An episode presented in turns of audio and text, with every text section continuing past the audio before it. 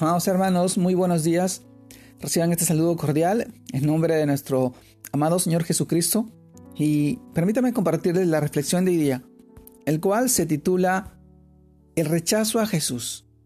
Y esto nos lleva al pasaje de, del libro de Marcos, capítulo 5, verso del 16 al 20.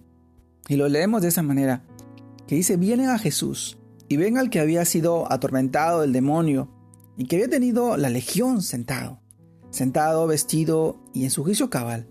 Y tuvieron miedo y les contaron los que lo habían visto, como le había acontecido al que había tenido al demonio.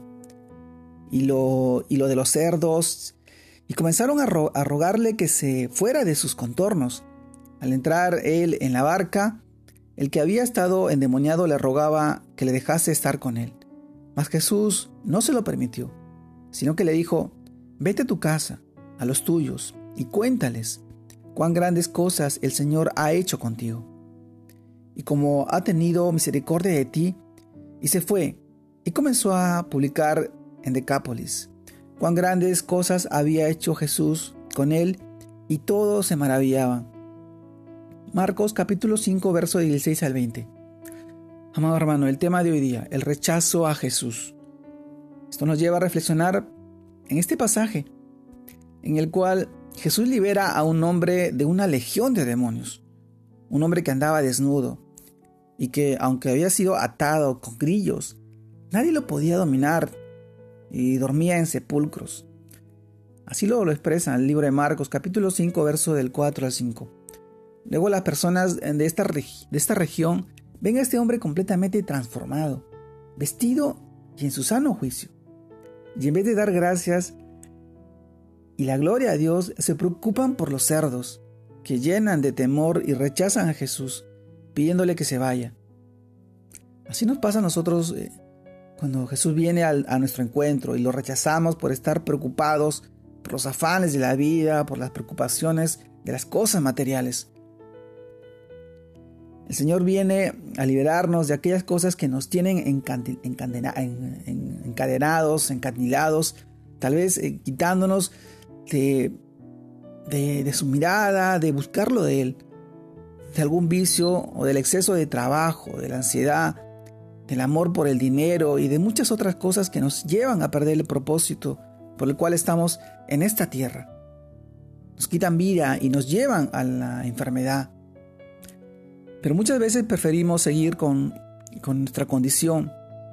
Es una, es una pena, es una tristeza que, muchas personas pasen por esta condición. Así que podemos reflexionar hoy en, que, en qué circunstancias o en qué área de nuestra vida hemos rechazado a Jesús.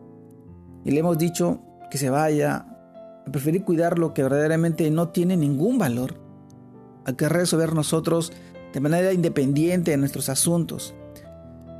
Hoy nuestro amado Jesús ve el rechazo que tienen hacia Él y las consecuencias eternas y desastrosas que hoy cada persona acarrea al no, al no aceptarlo, a separarse de sus estatutos, de sus leyes, de su palabra. Los suyos lo rechazaron, pero a todos los que creyeron en Él y lo recibieron, les dio el derecho de llegar a ser hijos de Dios. Juan capítulo 1, verso del 11 al 12. Hijos de Dios, y tú, yo te pregunto hoy en día, ¿has aceptado a Cristo en tu corazón? ¿En qué áreas de tu vida has rechazado a Cristo? Hoy te invito, vamos, eh, recibamos a Cristo. Permitamos que tome el control total de nuestra vida. Ahí hallaremos descanso, bendición, paz y una verdadera libertad en Cristo Jesús. Amado hermano, Hoy en estos tiempos en los cuales estamos pasando, rechazar el Evangelio, rechazar la palabra de Jesús, rechazarlo a Él, es de vital importancia entender lo que estamos haciendo, entender lo que Jesús quiere para nuestras vidas. Él es el único mediador y consumador de la vida eterna. Solamente a través de Él podemos llegar al Padre. El único que te ofrece una vida nueva, una vida renovada, una vida diferente a la cual tú estás viviendo.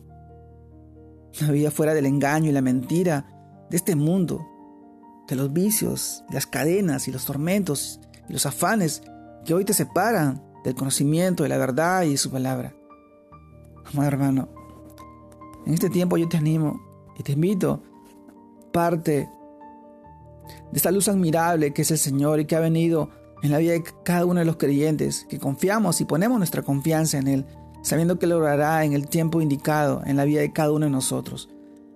Hoy te invito a ser esa luz, de que puedas tú invitar y animar a personas que no conocen, predicándoles de la palabra del Señor, de nuestro amado Jesús, que son palabras de vida eterna, que hoy llegan a tu vida y a la vida de los demás. Gracias por estar ahí. Dios te guarde y te bendiga. Sigamos predicando el Evangelio, llevando su palabra a los corazones y a las personas que hoy están encandiladas, atrapadas por el engaño y la mentira del enemigo. Dios te guarde y te bendiga. Saludos a todos. Que tengas un bonito fin de semana. Saludos. Bendiciones a todos.